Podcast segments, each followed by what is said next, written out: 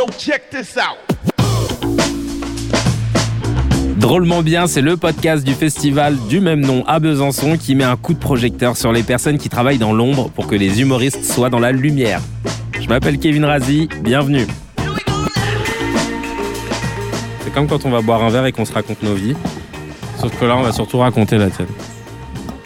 Tu, tu as le casque pour entendre ta voix, tu peux mettre le micro, euh, bah, le, le régler de façon à ce que tu sois à l'aise. Ok. Voilà, tu t'entends bien, t'aimes Ouais, bien. ouais, ça va.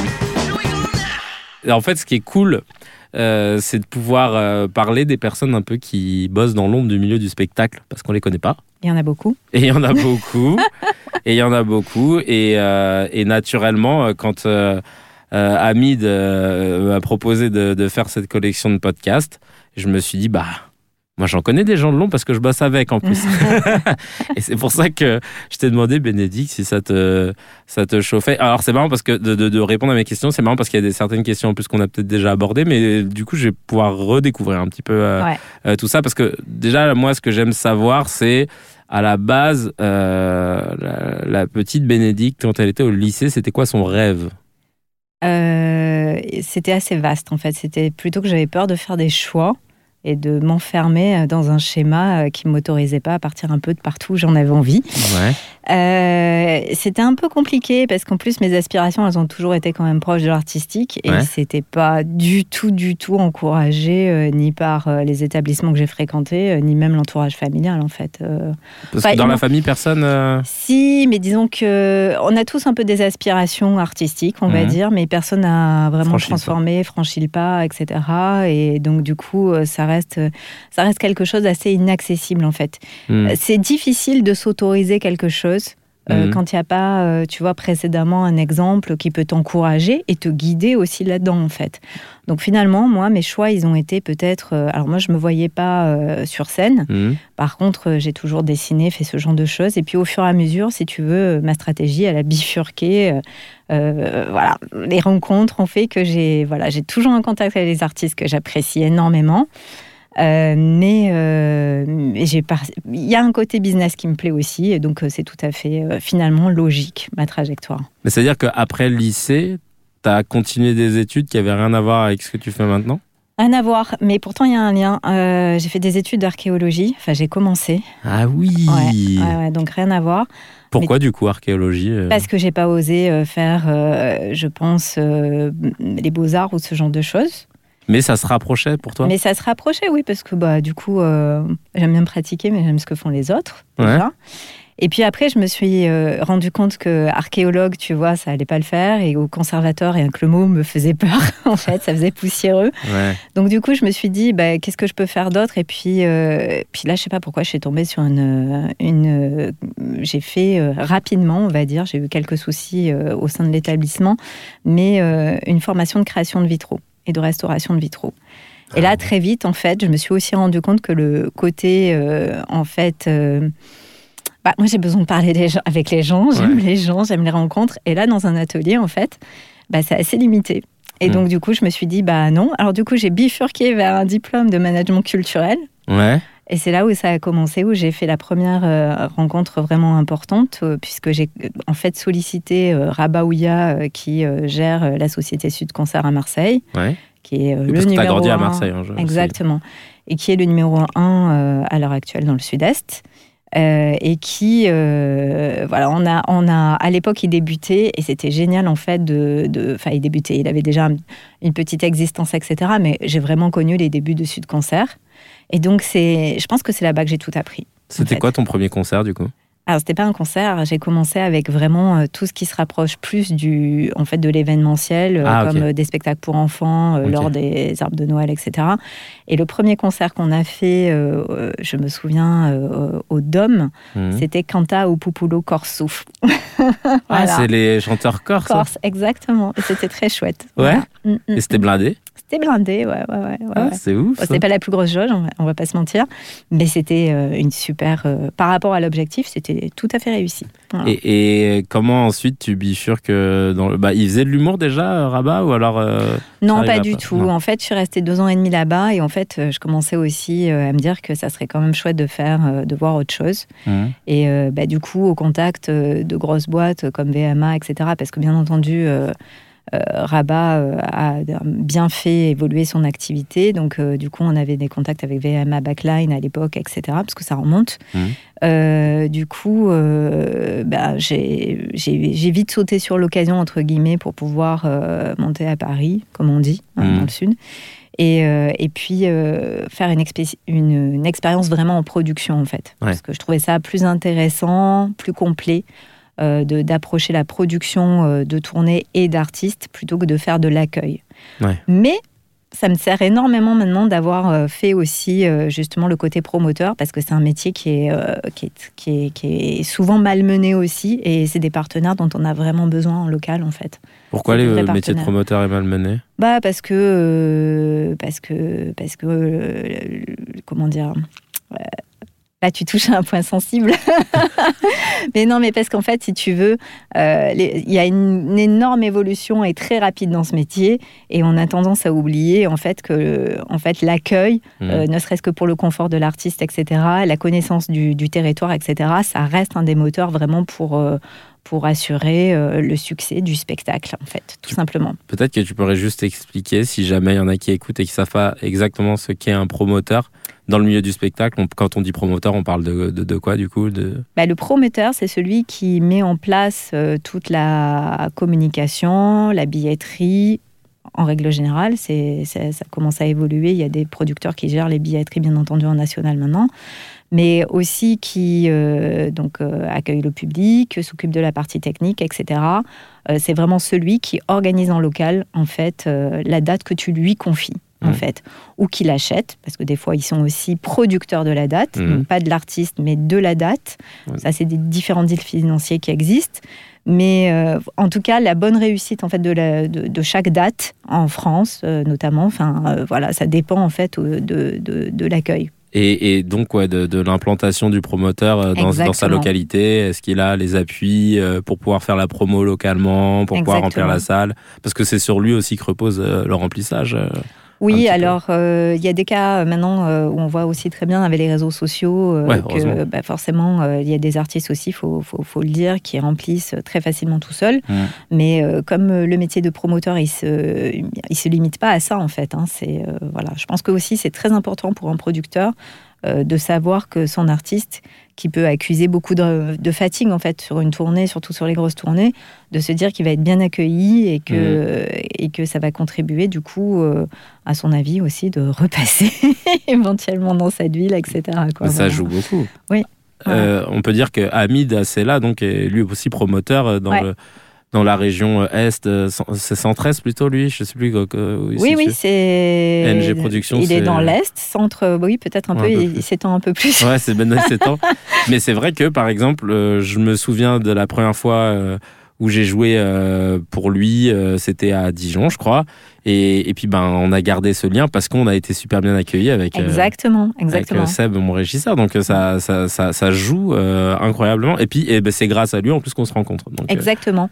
Et puis c'est vrai que tu vois, tu, tu, soulignes le cas donc de NG Productions qui a, qui a une équipe formidable, hyper investie. Ça mm. c'est super important aussi. Hein. derrière aussi le promoteur, producteur, voilà. Mais en fait, il est dans une zone en fait qui est en plus pas facile du tout. Bah ouais, c'est ça. Et euh, donc franchement, il y a des promoteurs qui ont vraiment un mérite incroyable de développer aussi de la culture, etc., et du divertissement dans des territoires qui sont vraiment pas simples. Bah ouais, donc euh, on, peut, on peut souligner leur, leur effort. Et donc là, je retourne sur le parcours de Béné qui arrive, qui monte à Paris. qui monte à Paris, à Paris. et euh, pour un peu plus découvrir le métier du spectacle.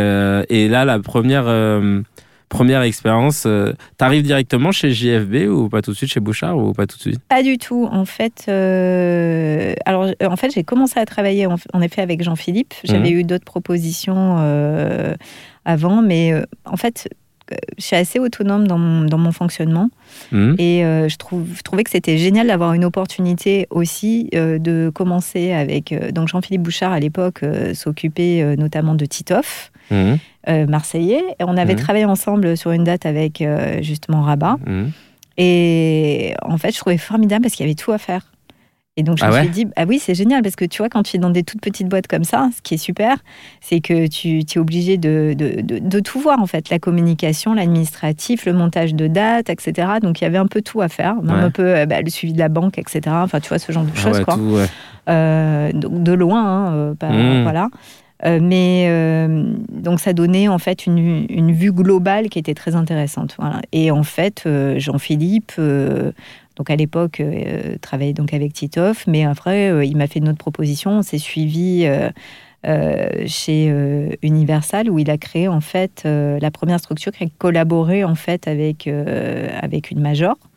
Donc, Dans l'humour. Dans l'humour. On était dans les locaux d'Universal. On a fait de la musique aussi, hein, pour le coup. Ah ouais Euh, oui, oui. Ah, je savais Euh, pas ça. Si, si, bah, il y avait Grand Corps Malade notamment. C'était une super aventure.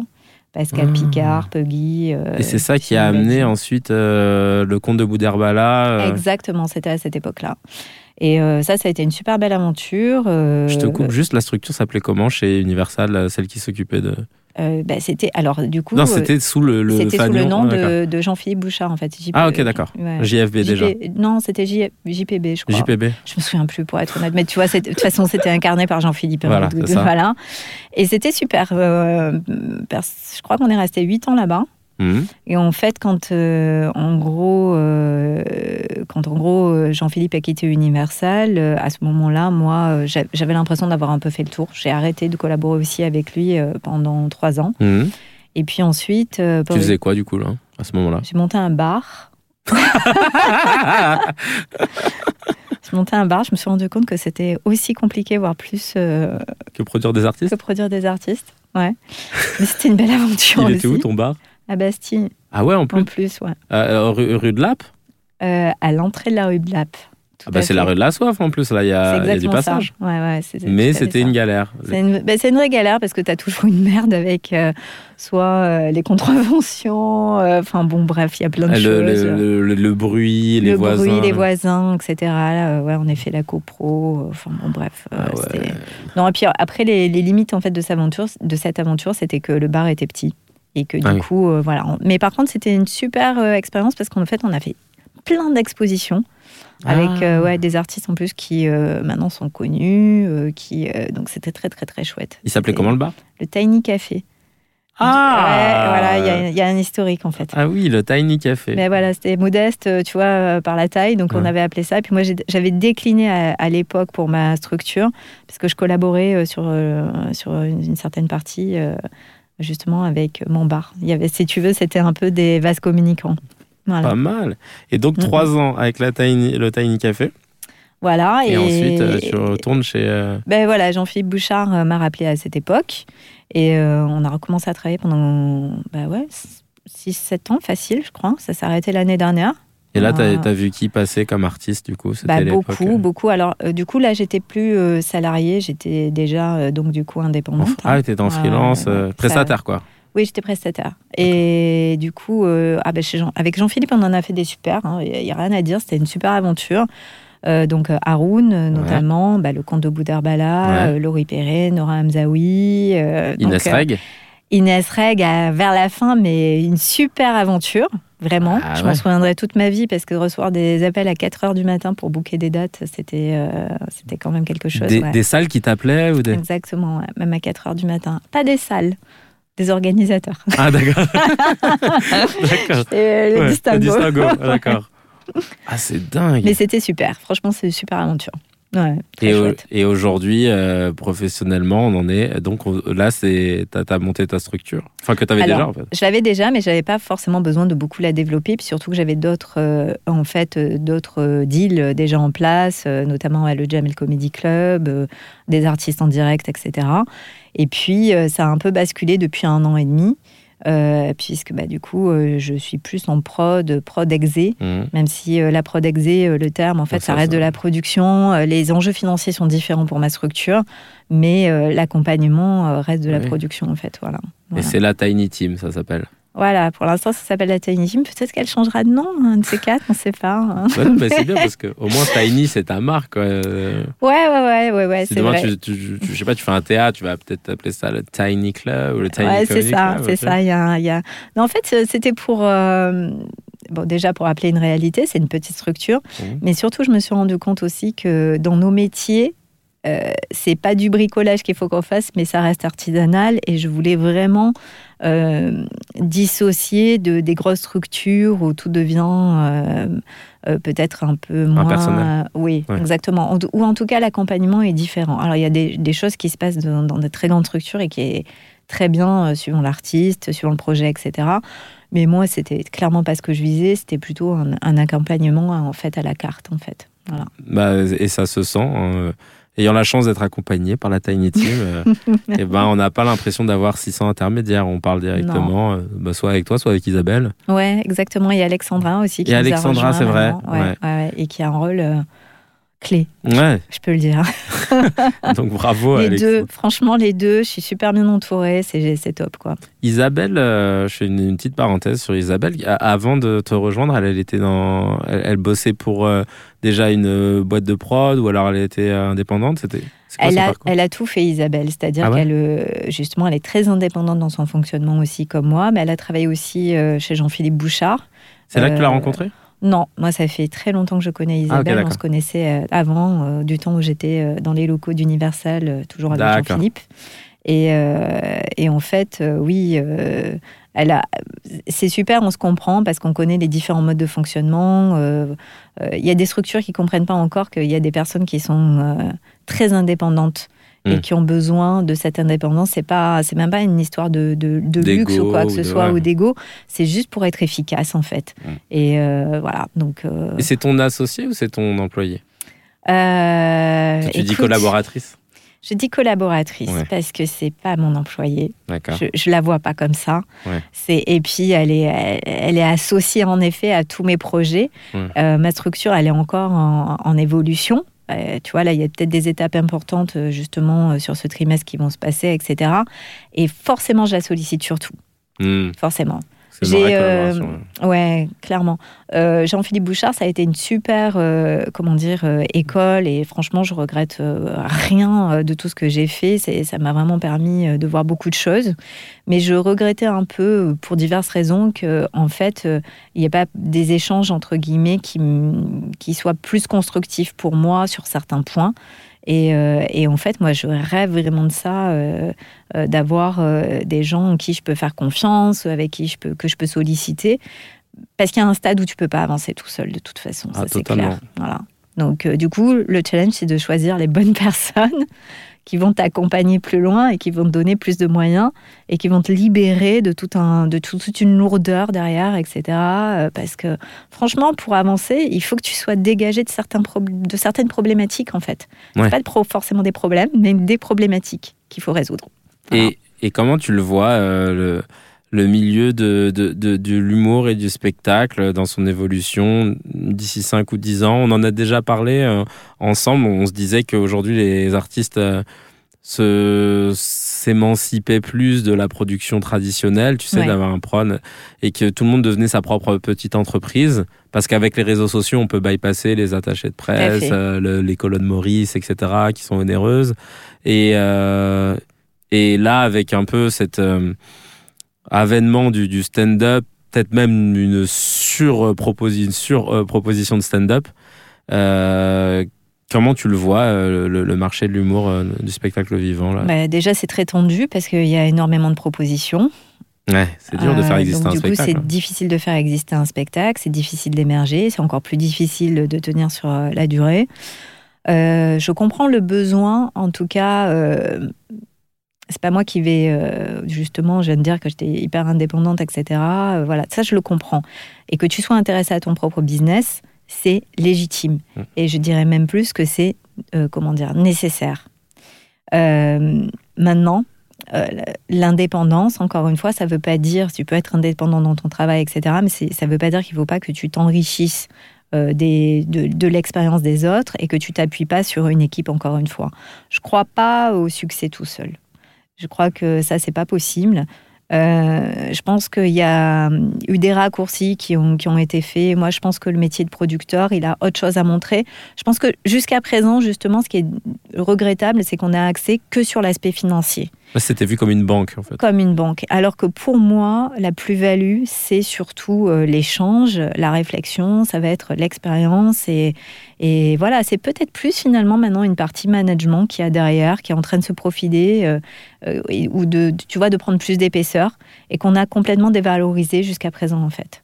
Mais je pense que les producteurs sont en partie responsables de ça. Hein, parce que moi, quand j'entendais les producteurs, tu vois, ça parle que fric, que fric, que fric. C'est normal. Hein, c'est nécessaire d'en parler. Ah, il a 300 000 euh, abonnés. Ah, il, a, il fait 6 millions de vues par truc. Oui, ça réfléchissait oui, par chiffres. Euh. Ça réfléchit, euh, oui. Alors ça, c'est des données qu'il faut analyser, etc. Et en plus, c'est pas parce que tu as beaucoup d'abonnés que, tu vas remplir les salles. Ah, Exactement. Donc du coup, il y a pas, il y a cette difficulté aussi dans les années à venir. Tu vois, c'est que on peut pas tabler sur tant de, tant de followers, mhm de une communauté très forte, ça veut pas dire, enfin très très importante, ça veut pas dire qu'elle est très forte justement. Qu'elle est très engagée. Et qu'elle est très engagée. Donc ça, je le constate euh, vraiment sur des cas, euh, tu vois, pratiques au quotidien, je le vois, je le vois bien. Mm, mm. Et euh, et, et, et c'est vrai qu'on a ce, ce, truc aussi avec. là, tu, par, tu parlais de la, de la, surproposition d'offres. On a énormément de spectacles. Mm. c'est donc c'est très compliqué de, de, tirer son épingle du jeu. Parfois, il y en a qui vont se démarquer soit parce qu'on va les voir à la télé, soit parce qu'on va dire ah bah lui c'est celui qui avait fait euh, cette vidéo qui a fait tant de millions de vues, etc. Ça se joue à pas grand chose. Je me rends compte, tu vois par exemple que aujourd'hui j'ai rencontré des gens. Alors moi ça fait 12 euh, ans que je crois que je fais ce métier, enfin que du moins que j'en vis, et j'ai vécu l'époque télé, on demande qu'en rire, Jamel Comedy Club, etc. Et mm-hmm. puis euh, aujourd'hui la situation un peu différente où tout est un peu, il y, a, plein de stars de, de ses propres réseaux sans que ce soit euh, la star commune à tout le monde. Tu vois, à l'époque, quand je faisais de la télé, vraiment, moi, c'est vrai que tu ratissais large un peu. Donc euh, quand tu allais quelque part, euh, on te reconnaissait parce que c'était un point commun. Mais aujourd'hui, il y a quelqu'un qui peut être une star pour euh, une, une, tranche de personnes, mais pas du tout pour l'autre. On va lui dire, mais tu connais pas lui, il a 6 millions de personnes sur TikTok. Et l'autre qui dit, bah franchement, non, je pas. Oui, c'est exactement ça. Et, c'est vrai que et c'est très compliqué de tirer son épingle du jeu parce que bah, on, nous, on en parle assez régulièrement ensemble par rapport à moi aussi. C'est vrai que parfois tu te dis, mince, t'es partagé entre comment communiquer euh, euh, est-ce que tu dois aller vers euh, l'usage qui te dit bah, il faut que tu fasses ta vidéo sur les réseaux, que, ça, que tu sous-titres ton petit sketch qui parle de, de l'abaya ou de je sais pas quoi pour ensuite essayer de, de, ratisser euh, quelque chose et que ça se transforme? Ou alors est-ce que tu es dans une autre ligne où tu te dis que tu vas capitaliser sur un, créer un bouche à oreille? C'est très compliqué parfois. C'est très compliqué et puis en plus, euh, ça franchement, je, te le confirme, je, voilà, c'est vraiment une grosse difficulté. Mais j'ai envie de dire que c'est aussi en fonction de ce à quoi l'artiste il aspire qu'il faut mm. réfléchir, tu vois, parce qu'il y a des artistes, en fait, ils n'ont pas envie, euh, finalement, une niche qui peut être importante, attention, hein, parce que tu avec une niche euh, euh, très investie, etc., tu peux faire des très belles salles.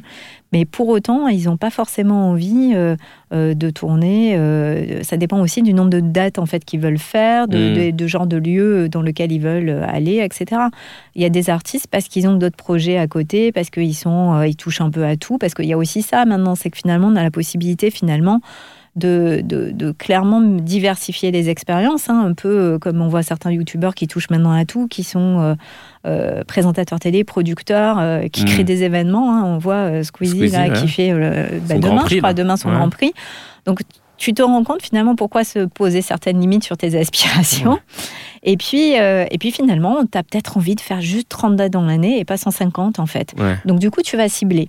Et du coup, tu vas cibler, bah, ça passe aussi par le fait que finalement, tu vas peut-être pas avoir euh, forcément envie euh, d'aller de, de, au-delà euh, de, de, la communauté que tu touches. Et il y en a qui s'en sortent très très bien comme ça maintenant.